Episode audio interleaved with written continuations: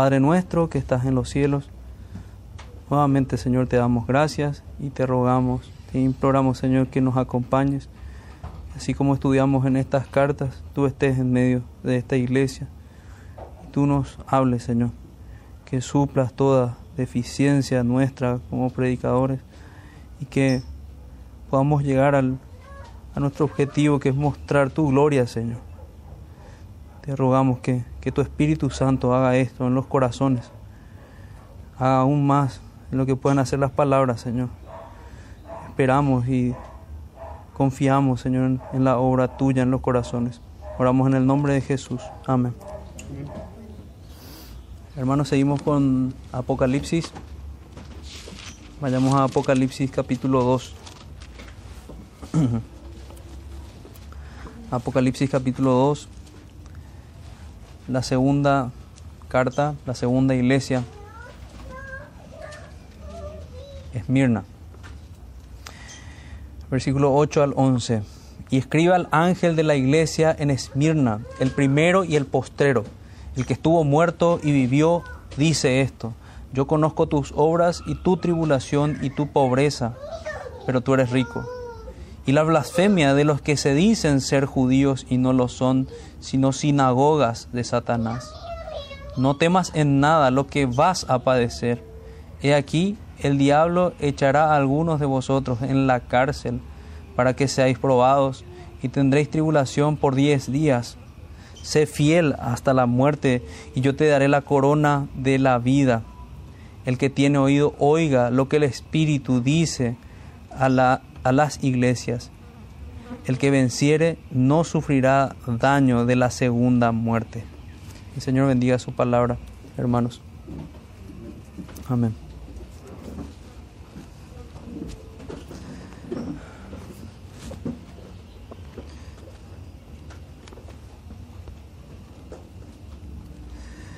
Nuestro sermón de hoy tiene, tiene por título Sé fiel hasta la muerte sé fiel hasta la muerte. Es una exhortación de, su palabra. Hoy vamos a ver una iglesia a la cual no se le expresan reproches, una iglesia fiel, a diferencia de, la mayoría de las, iglesias locales que vemos en el capítulo 2 y capítulo 3. Solamente Filadelfia y Esmirna están en, este, en esta situación, las demás reciben reproches de parte del Señor, reciben exhortación de parte del Señor para corregir cosas que no estaban en orden. Pero de igual manera este mensaje va, va a traer exhortación a nuestras vidas, porque vamos a ser confrontados con una iglesia que obedece al Señor y vamos a ser confrontados con, con actitudes correctas que nos muestran personas que estaban dispuestas a morir por el Señor incluso, pero en ningún momento, de ninguna manera, renunciar a su fe ni negar a, su Señor.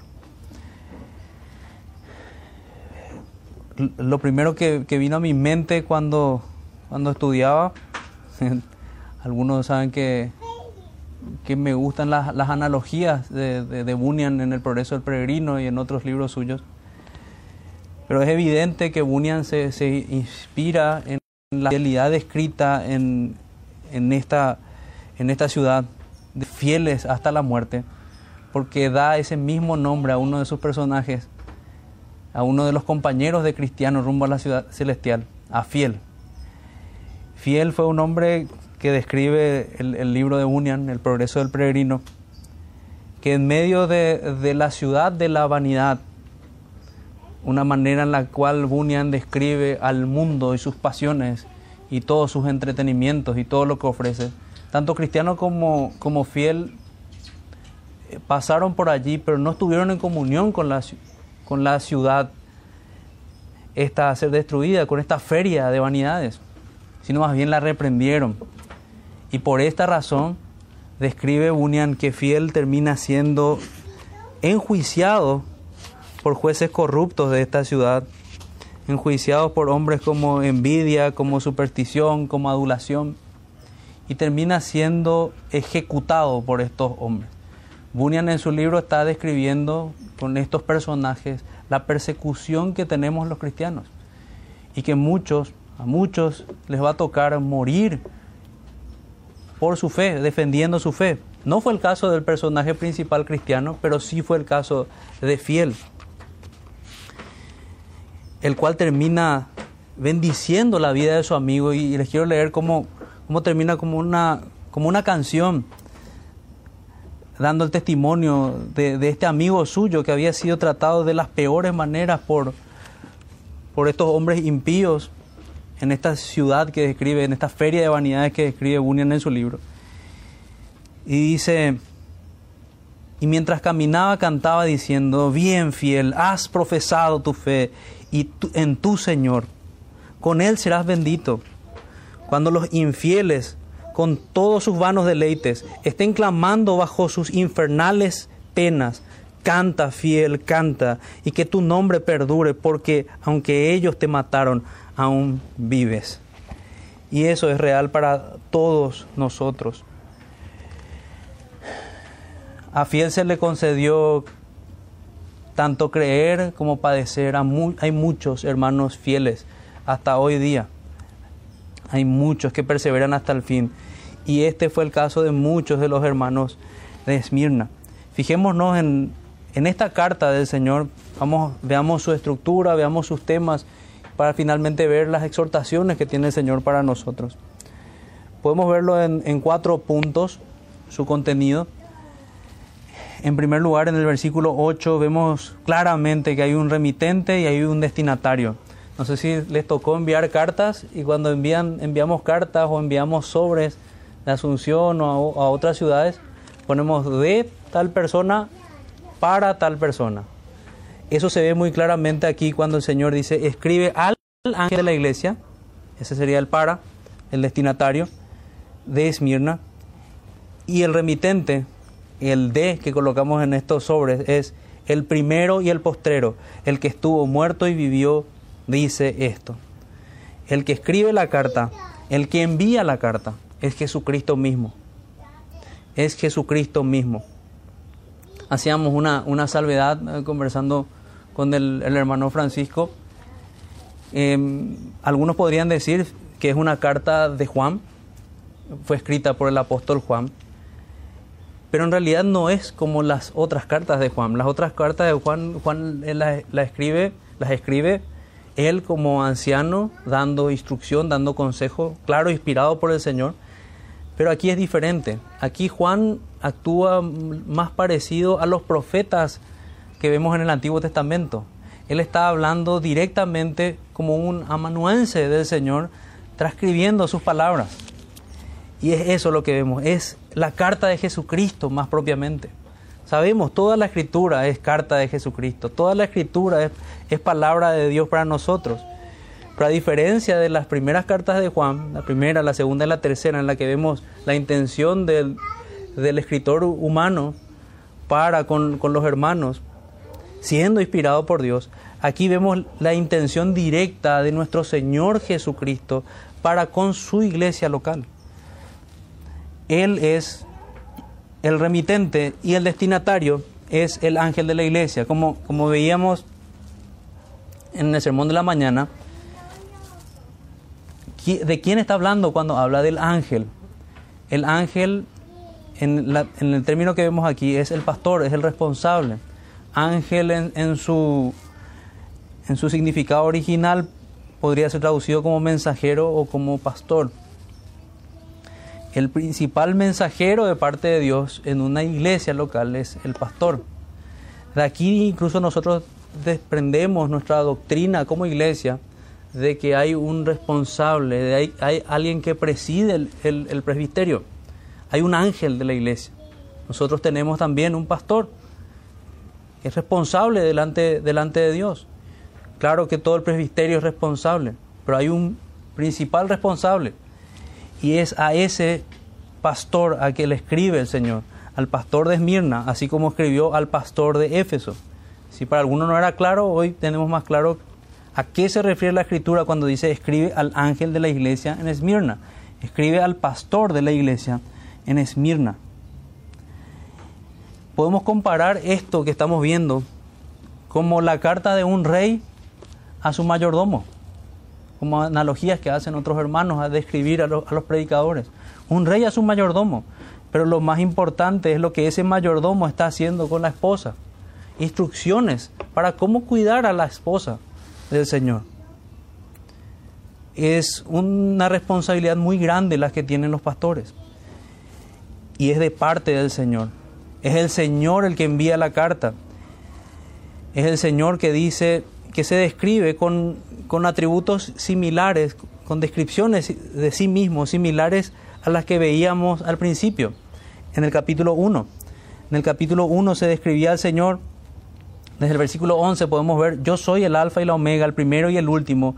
Escribe un libro que ves y envíalo a las siete iglesias que están en Asia, a Éfeso, Esmirna, Pérgamo, Tiatira, Sardis, Filadelfia y la Odisea. Y me volví para ver la voz que hablaba conmigo y vuelto vi siete candeleros de oro y en medio de los siete candeleros uno semejante al Hijo del Hombre, vestido con una ropa que llegaba hasta los pies y ceñido por el pecho con un cinto de oro. Su cabeza y sus cabellos eran blancos como blanca lana, como nieve, sus ojos como llama de fuego y sus pies semejantes al bronce bruñido, refulgente como en un horno, y su voz como estruendo de muchas aguas. Tenía en su diestra siete estrellas, de su boca salía una espada aguda de dos filos, y su rostro era como el sol cuando resplandece en su fuerza. Cuando le vi caí como muerto a sus pies. Y él puso su diestra sobre mí, diciéndome, no temas, yo soy el primero y el último, el que viví, vivo y estuvo, estuve muerto. Mas he aquí que vivo por los siglos de los siglos. Amén. Y tengo las llaves de la muerte y del Hades. Escribe las cosas que has visto y las que son y las que han de ser después de estas.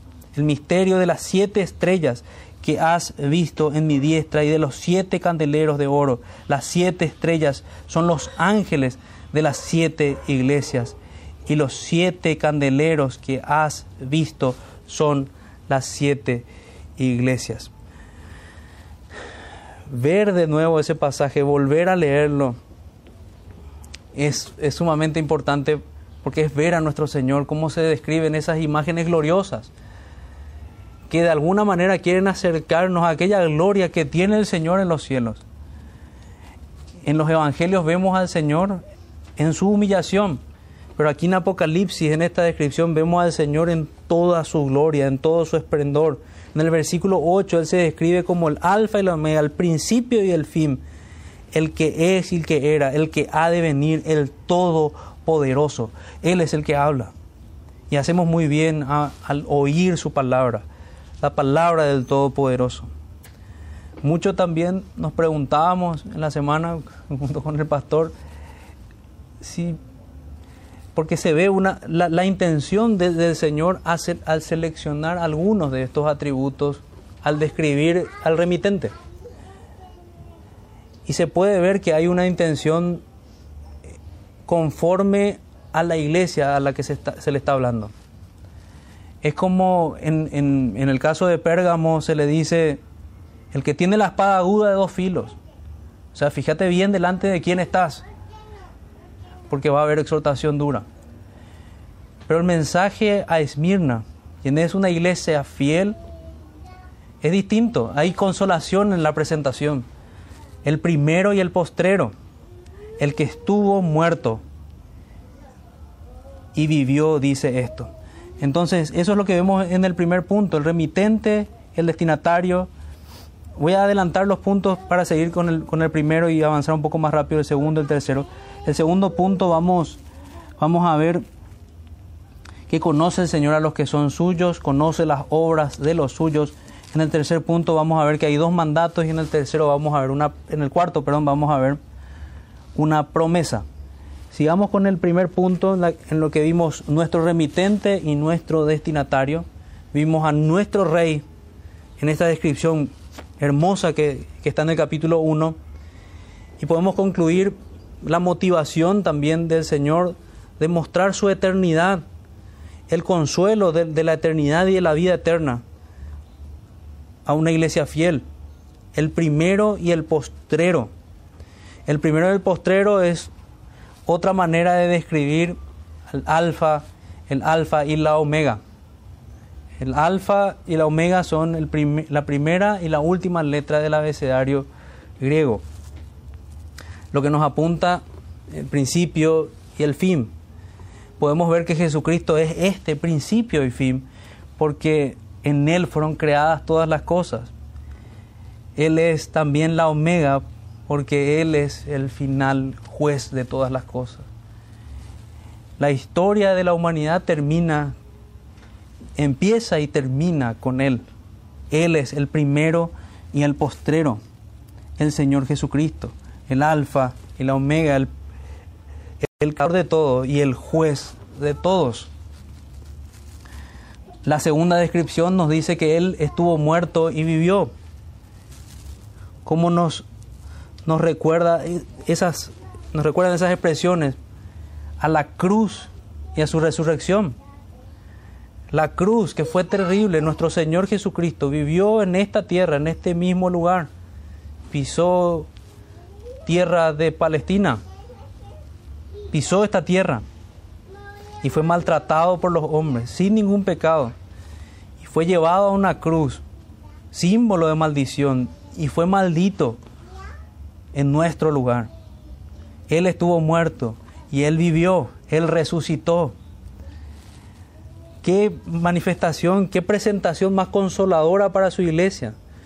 El Señor se presenta como el dueño del Evangelio, el triunfante, el resucitado el primero y el postrero, el que estuvo muerto y vivió, el que resucitó al tercer día.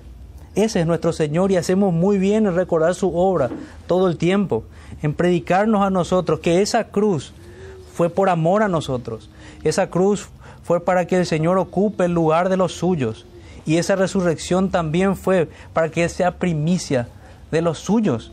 Nosotros vamos a resucitar juntamente con Él. La sola presentación de esta carta ya es consoladora. El solo ver a nuestro Señor Jesucristo, aquel que tiene esos cabellos blancos como la lana, que es santo, que tiene esos ojos como llama de fuego, aquel Señor bendito, a quien anhelamos ver, a quien amamos sin haberle visto. Cuando se nos presenta así y en verdad le amamos, ya es bastante consolador.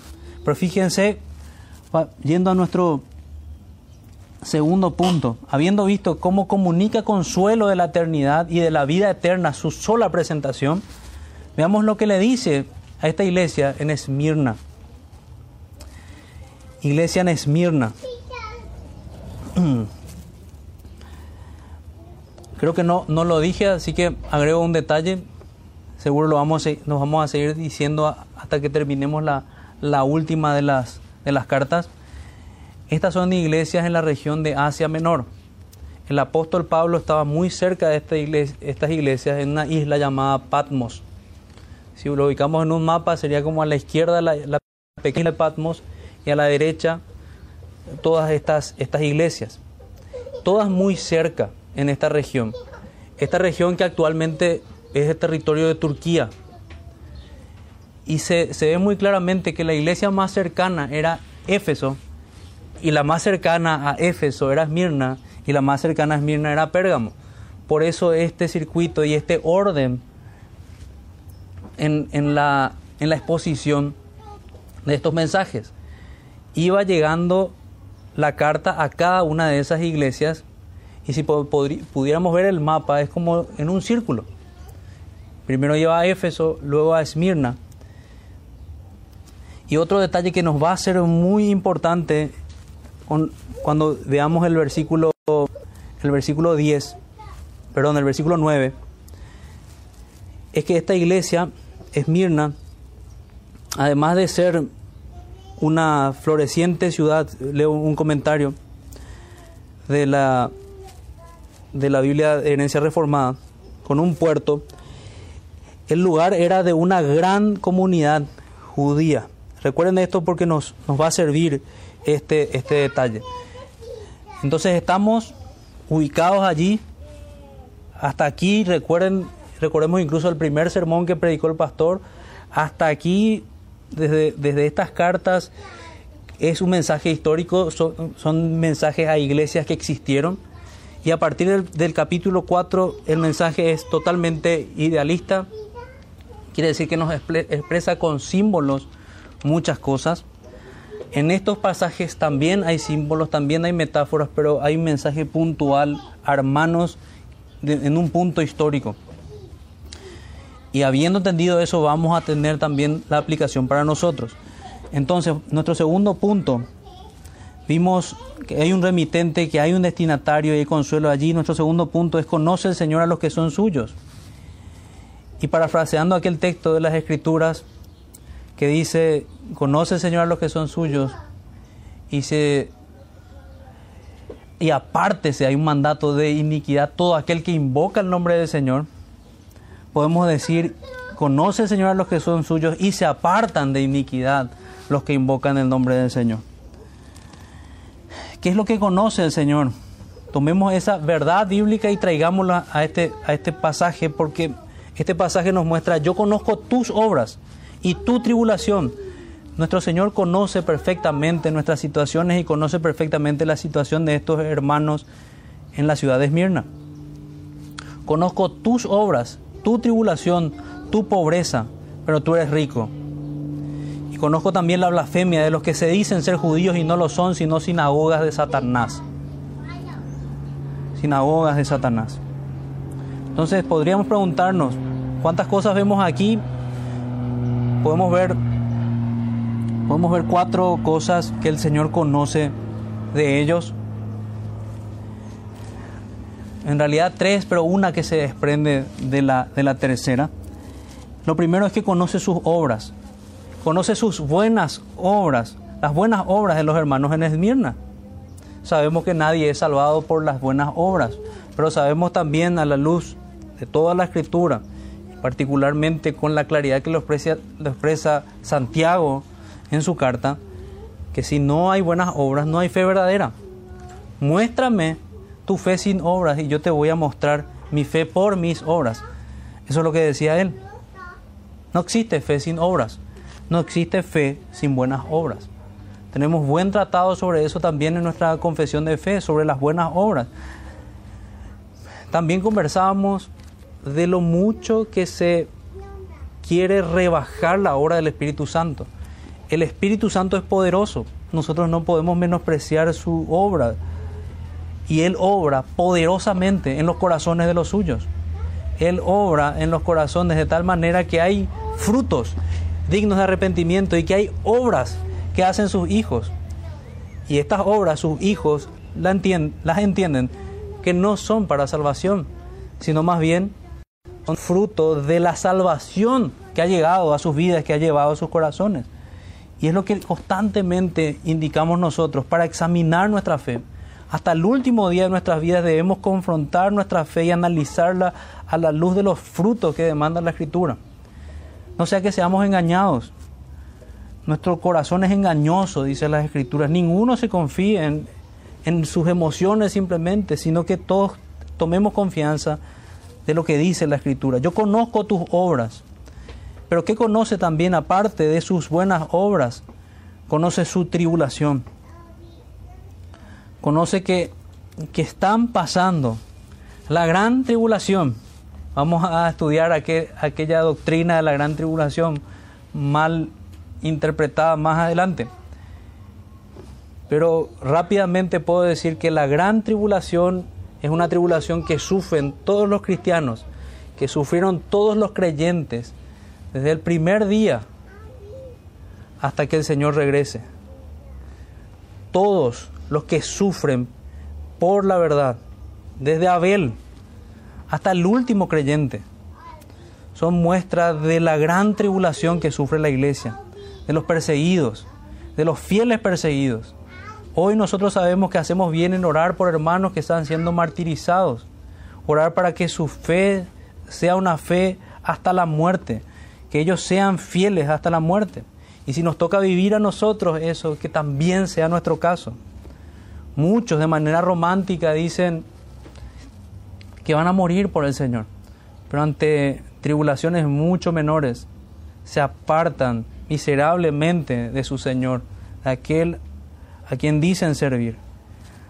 Así como describe la, la parábola los diferentes tipos de tierra y describe el Señor que algunos se van a extraviar por las aflicciones, así ocurre también hoy. Esas tribulaciones pueden ser aflicciones.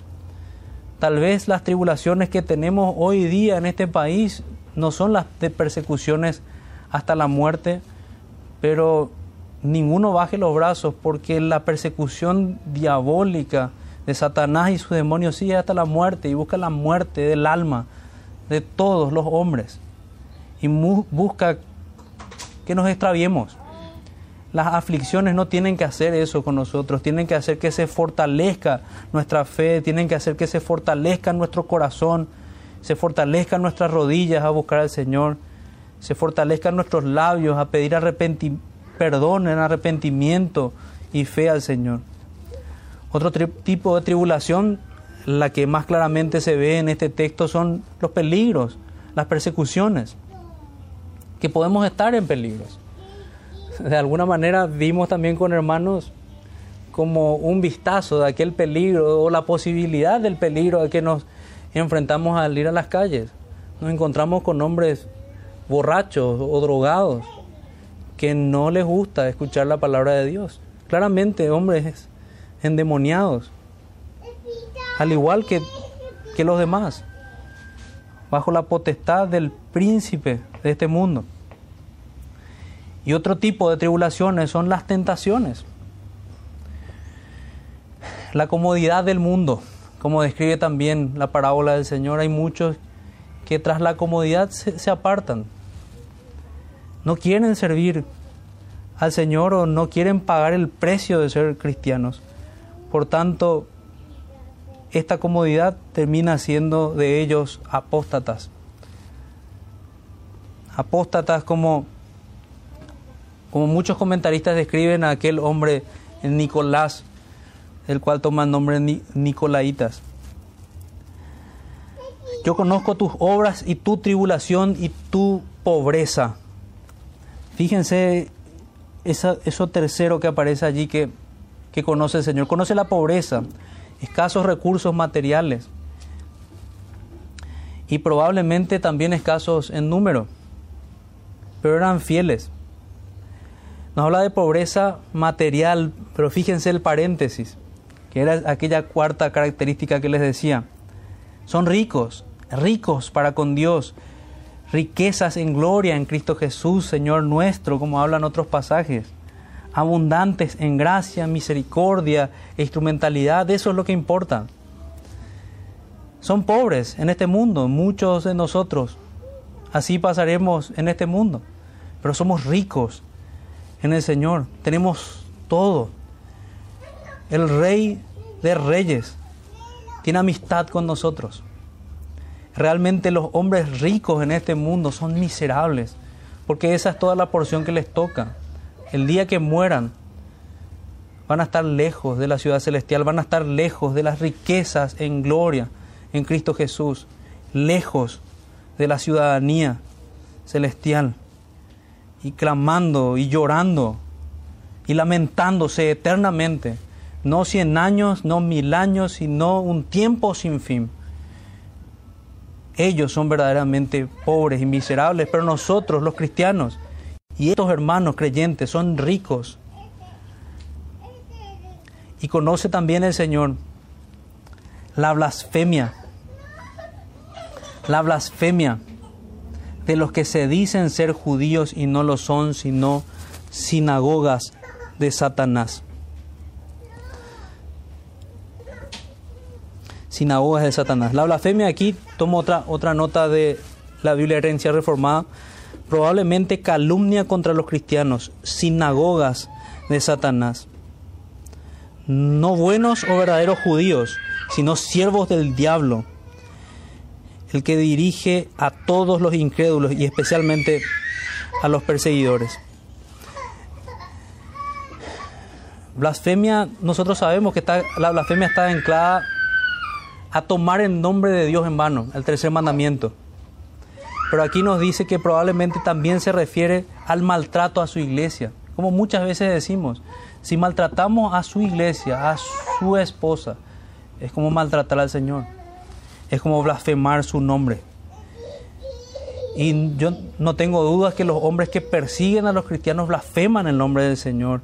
Y con explicaciones blasfemas terminan enjuiciando a hombres santos de Dios. Como, como bien lo describe y, recordábamos a Bunyan en su libro. Estos hombres hablan peste de, del cristianismo. Estos hombres, y conocemos muchos, son algunos, son nuestros familiares, son padres, amigos, hermanos. Nos tratan de fanáticos, nos tratan de, de hombres radicales. Y claro que lo somos y debemos serlo. No fanáticos sin fundamentos, sino fanáticos con el fundamento de la palabra de Dios.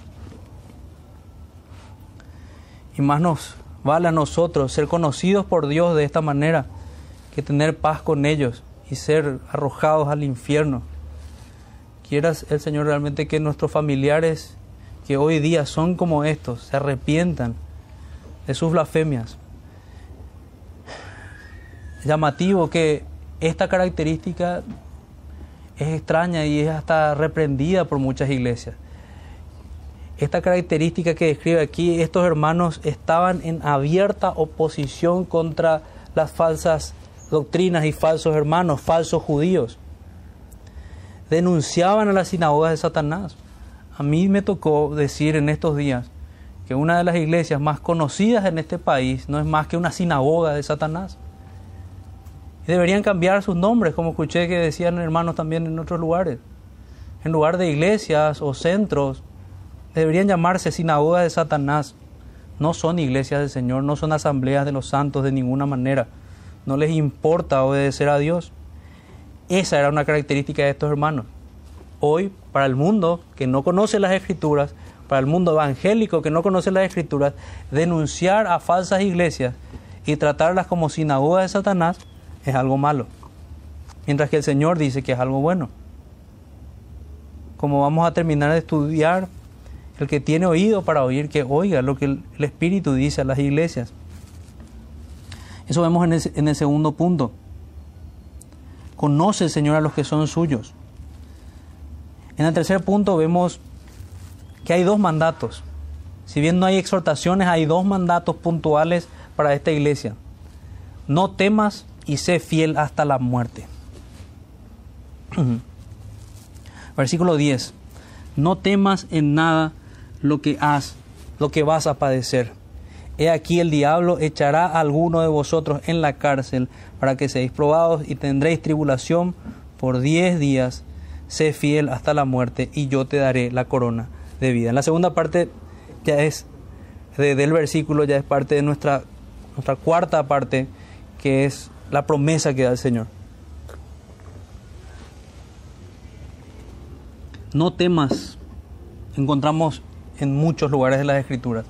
Encontramos este mandato a Josué. No temas, sé valiente. Lo mismo para nosotros. No temas, sé valiente. Me viene a la mente citas de, sermones del pastor. Y si no eres valiente, si eres un cobarde, salte del camino y no, no estorbes a los que quieren servir al Señor. No se puede servir al Señor y mirar hacia atrás. El que no recoge desparrama, dice la escritura. El que toma el arado y mira hacia atrás no es digno del Señor. El que toma el arado y mira hacia atrás es como la mujer de Lot. Quiso volver a todo lo que tenía en Sodoma y Gomorra. Su cuerpo iba fuera de esa ciudad de destrucción, pero su corazón seguía ahí. Hay muchos en iglesias de esa misma forma. Hay muchos que sus cuerpos están aquí, pero sus corazones están en Sodoma o están en pequeñas Sodomas como Soar que decíamos y no se arrepienten. No temas en nada, no seas cobarde, sé valiente, sé valiente. Entonces de manera negativa, una expresión de negación, no temas, y de manera positiva, sé valiente. No temas ni al diablo, ni a sus hijos. Y que muchos hijos del diablo hay hoy día, que muchos que se oponen a la predicación de la palabra. Hay muchos con los que ni siquiera ya se puede hablar. a los que el Señor también nos, nos da instrucción para con ellos que callemos, porque son perros y cerdos. Y hay un juicio de silencio para con ellos, para con blasfemos de este tipo, burladores de la palabra de Dios. Ni al diablo, ni a sus hijos. No temas a los que matan el cuerpo siquiera, es lo que nos dice el Señor. Y es lo que le recuerda el Señor a estos hermanos. No temas. No temas en nada lo que vas a padecer y le asegura que iba a padecer. Se nos concedió el creer, el creer y se nos concedió el padecer por su nombre. Y gloria a Dios por eso, por ser tenidos por dignos de padecer por su nombre. No temas la persecución ni la cárcel, aunque sea perpetua. Es ese el mensaje del versículo 10. El diablo echará a algunos de vosotros en la cárcel. Y aquí tengo cita de uno de ellos, muy probablemente uno de los pastores de, esta iglesia. Y quisiera leerles una cita en el libro de, de William Hendrickson, Más que Vencedores. Pero fíjense nuevamente en el texto, dice, he aquí el diablo echará a alguno de vosotros en la cárcel para que seáis probados. Somos probados y eso explicamos varias veces. Nosotros somos probados. Cuando viene una dificultad, nosotros podemos ver de qué material está hecho nuestra fe. Y muchas veces, si somos sinceros, vamos a ver que nuestra fe es muy débil, que muy fácilmente nos extraviamos por caminos que no corresponden. Para que seáis probados. Esta tribulación era para que sea probada la fe de muchos y para que se vea el material de su fe, que eran verdaderos cristianos. Y tendré tribulación por diez días. Ahí es claramente un mensaje eh, con una metáfora. No son 10 días literales lo, que describe allí, sino más bien son 10 días que apuntan a un periodo corto de tiempo, pero también a un periodo completo. Completo porque nos recuerda, es, es la manera en la, la que, que observo estos números, como los 10 mandamientos. Hay algo completo. 10 días. Por eso les decía que aunque no debemos temer, aunque sea perpetua, podría ser completo en toda nuestra vida, pero aún así sigue siendo un periodo corto de tiempo. Ahora sí les leo a esta cita que nos habla de Policarpo. Muchos saben que Policarpo fue uno de los conocidos como los padres de la iglesia. Se le conoce como padre de la iglesia a los cristianos posteriores a los, a los apóstoles que vivieron en ese tiempo. Dice, es posible que Policarpo fuera obispo de la iglesia en Esmirna en aquel tiempo. Era un discípulo de Juan, fiel hasta la muerte. Este venerable obispo fue quemado vivo en una pira en el año 155 después de Cristo. Se le pidió que dijera, fíjense hermanos, César es Señor, pero rehusó hacerlo. Llevado al estadio, el procónsul le instó diciendo, jura, maldice a Cristo y te pongo en libertad. Policarpo le respondió, 86 años le he servido y nunca me ha hecho sino bien. ¿Cómo entonces puedo maldecir a mi rey y salvador? El procónsul seguía insistiendo y el anciano le respondió, puesto que estás insistiendo inútilmente en que jure por la fortuna de César y pretendes no saber quién soy y lo que soy, escúchame declarar con toda intrepidez que soy cristiano. Luego el procónsul le respondió, tengo aquí cerca unas fieras a las cuales te arrojaré a menos que te arrepientas. Después agregó, puesto que desprecias las fieras si no te arrepientes, haré que seas consumido por el fuego. Pero Policarpo respondió, tú me amenazas con fuego que quema por una hora y después de un poco se apaga. Pero ignoras para pero ignoras respecto al fuego del juicio venidero y del castigo eterno reservado para los malos. Pero ¿por qué te demoras? Haz lo que quieras Poco después la gente empezó a traer leña, los judíos especialmente, conforme a su costumbre, asistiéndolos con entusiasmo. Así Policarpo fue quemado vivo en una pira.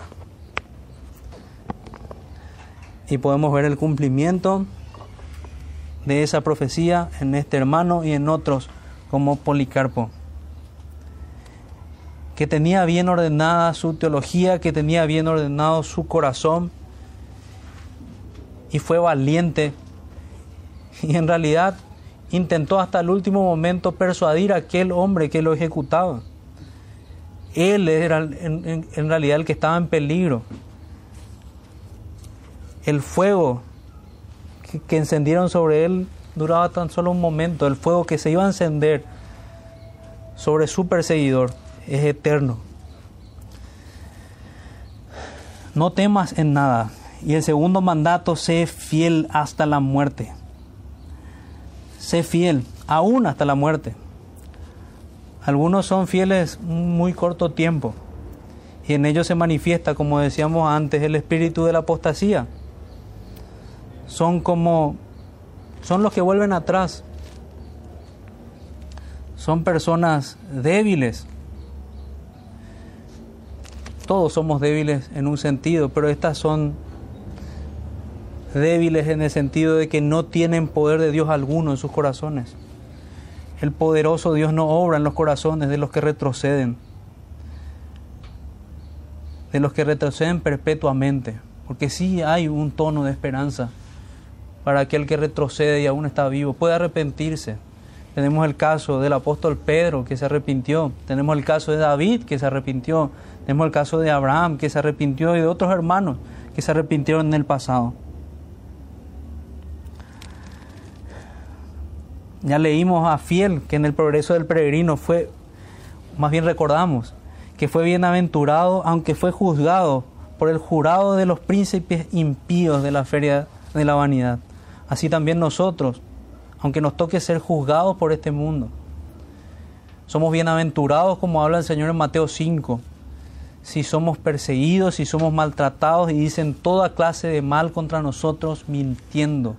Gloria a Dios por ello. Gloria a Dios por ello. Somos bienaventurados delante de nuestro Señor. Y el último punto que vemos es la promesa de Dios. Fíjense que el Señor da su promesa luego de haber descrito quién es el que habla, luego de haber dicho que Él conoce a las personas que habla, luego de haber dado mandato a las personas que habla, allí da promesas las promesas para los que obedecen. Y la promesa es la siguiente, está en el versículo 10. Sé fiel hasta la muerte y yo te daré la corona de la vida. La corona de la vida. Esa simplemente es la promesa que está para Esmirna. Y es una gran promesa. Te daré la corona de vida.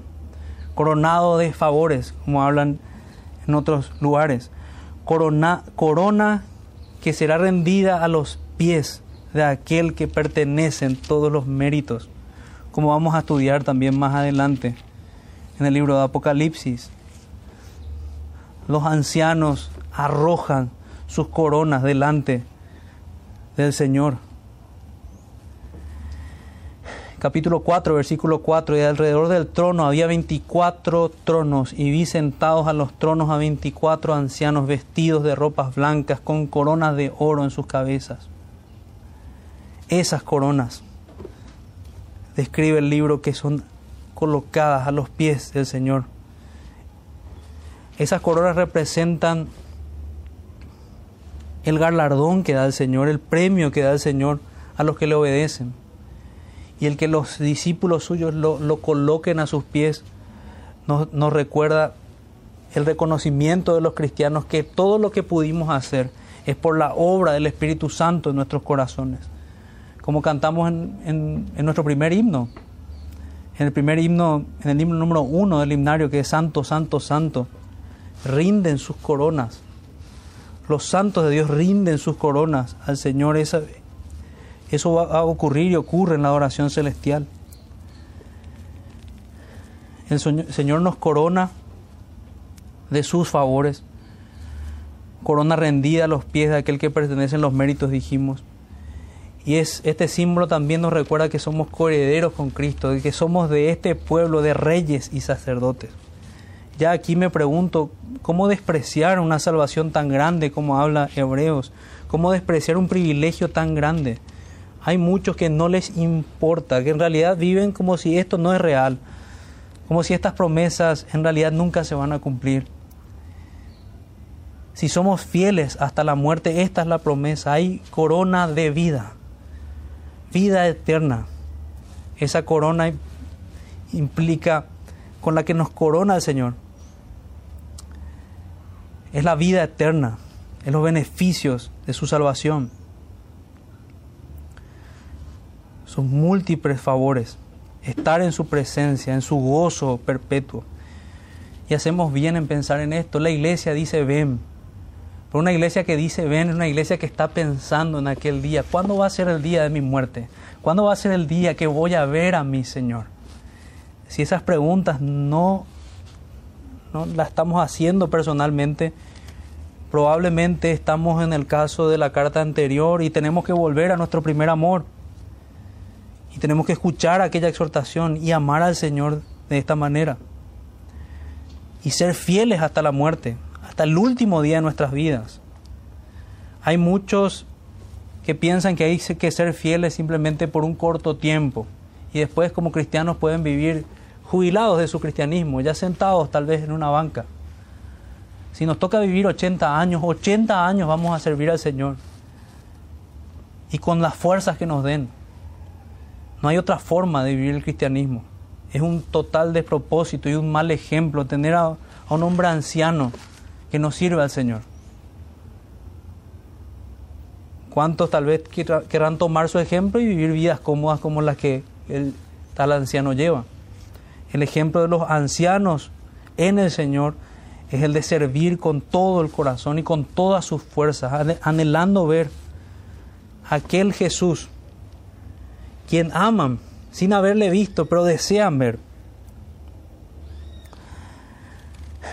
La promesa es la siguiente entonces, te daré la corona de vida.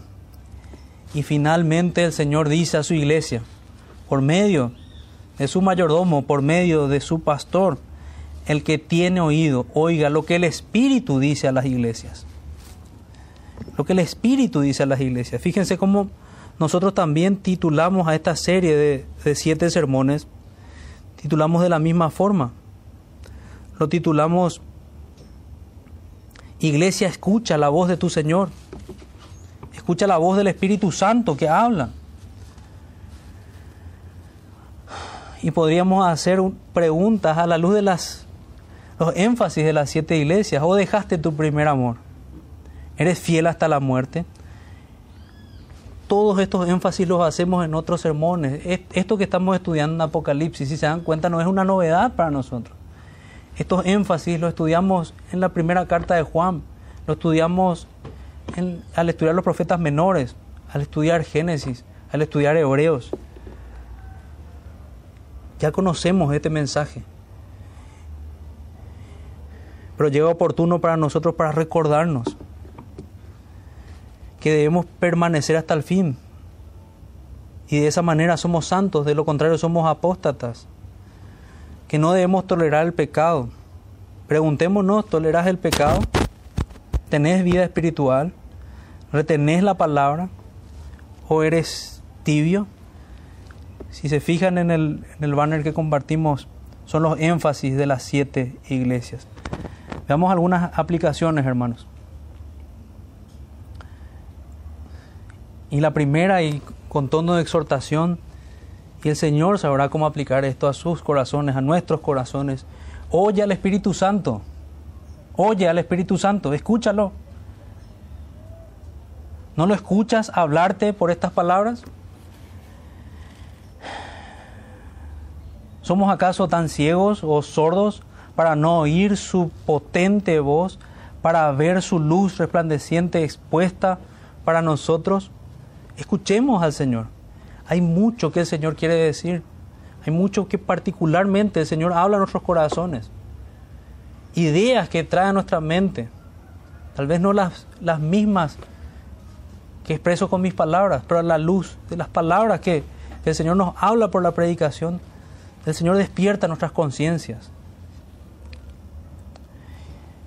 Iglesia, este mensaje es para ti, es para todos nosotros, como también fue para Esmirna y las demás iglesias locales de Asia Menor en el primer siglo. Y seguirá siendo, hermanos, hasta la última iglesia que el Señor levante el día que Él vuelva, hasta aquel último día. Este mensaje también es para esa iglesia. Me pregunto si persevera usted, hermano. Este mensaje es para los que perseveran. Este mensaje lo van a atesorar aquellos que perseveran. Van a atesorar y van a decir, esa es la vida que yo quiero vivir. Despreciando al mundo, valorando las riquezas en gloria en Cristo Jesús, reprendiendo a los que blasfeman el nombre de Dios, acusando a las sinagogas de Satanás, obrando conforme a los mandamientos de Dios. ¿O será que desconocemos los mandamientos de Dios? Muchos decimos eso. ¿eh? Es una vergüenza que como evangélicos desconozcamos los mandamientos. Hacemos las preguntas y conocemos los mandamientos y empezamos con la tabla de la ley del catolicismo. Los mandamientos son el norte del bien y el mal y de las buenas obras que tenemos que hacer. Si no perseveramos en los mandamientos, no perseveramos de ninguna manera. Este mensaje entonces es para los que perseveran y es para animar a aquellos que perseveran y que van a perseverar hasta la muerte. Es para animar incluso a aquellos que están a punto o que están flaqueando. Y al escuchar esto, toman nuevas fuerzas y toman nuevas fuerzas para perseverar hasta el fin. Para los que en verdad son vencedores, para los que en verdad son más que vencedores, como habla Romanos, como habló el apóstol en Romanos. No como los hombres impíos e inconstantes que no son ni por si acaso de los vencedores.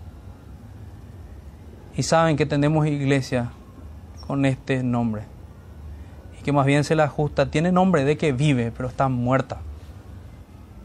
Hombres impíos que convierten en libertinaje la gracia de Dios, que se jactan de bautizar a otros hombres impíos públicamente, que se jactan de ser grandes, pero en realidad son pequeños delante del Señor, que jactan de ser ricos los que son más que vencedores en el Señor son los que perseveran hasta el fin. El que se extravía y vive una vida impía no es el que persevera. Este mensaje es para los que tienen vida eterna y no morirán ni serán condenados con los impíos en el infierno. Hermano, este es nuestro consuelo. No sufriremos daño. Así termina el versículo 11. El que venciere. Esta es la segunda promesa que encontramos no sufrirá daño en la segunda muerte, porque tiene la corona de vida y no sufrirá daño en la segunda muerte. No sufriremos daño. Esta es la promesa del Señor para los que perseveran hasta el fin. Y hacemos bien, y es nuestra exhortación también tomar esta promesa y creerla, y regocijarnos en que el día de nuestra muerte solamente va a ser como un rasguño para nosotros, la muerte para los que están escondidos en Cristo el vencedor, nuestro triunfante Salvador, aquel que puso a todos sus enemigos como estrado de sus pies, aquel que los exhibió públicamente triunfando sobre ellos en la cruz, como habla Colosenses capítulo 2, todos aquellos que mueren aferrados a Cristo y en su amistad, la muerte va a ser como un rasguño. No van a sufrir daño en la segunda muerte.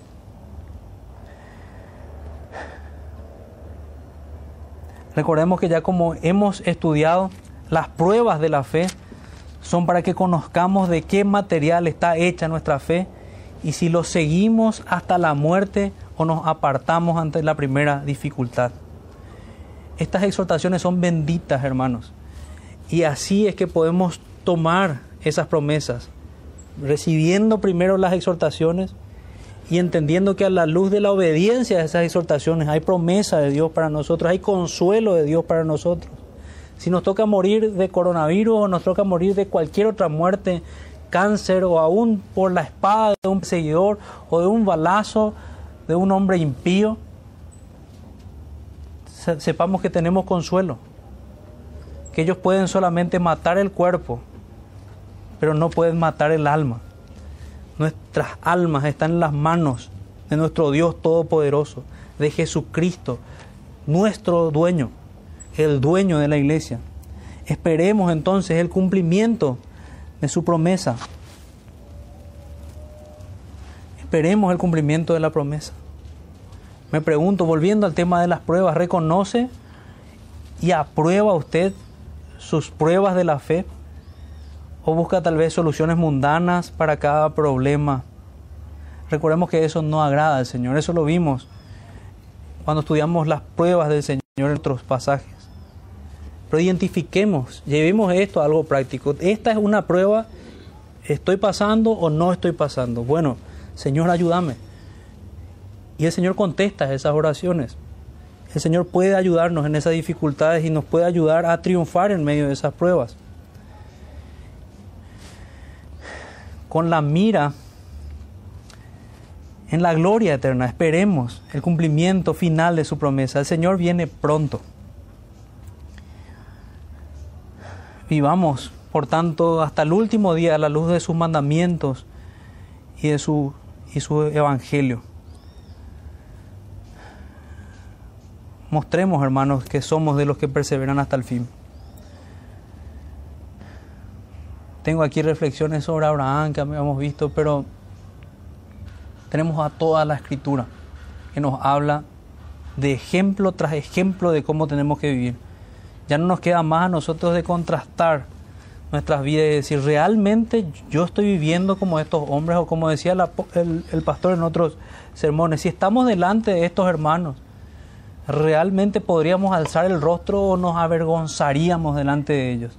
De hombres como Policarpo, de hombres como el apóstol Pablo, de hombres que fueron perseguidos como Esteban. ¿Realmente nuestro cristianismo está hecho de ese mismo material? Eso es lo que debemos preguntarnos, hermanos. Que este mensaje, como también estudiamos a la mañana, nos examine y lleguemos a ese gozo en el Señor. Lleguemos a ese gozo al ver que somos fieles hasta la muerte. Hermano, termino con esto. Sé fiel hasta la muerte.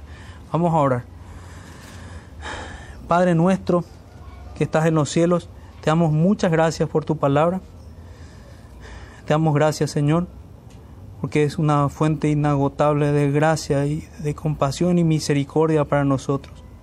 Te pedimos perdón, Señor, por nuestros pecados.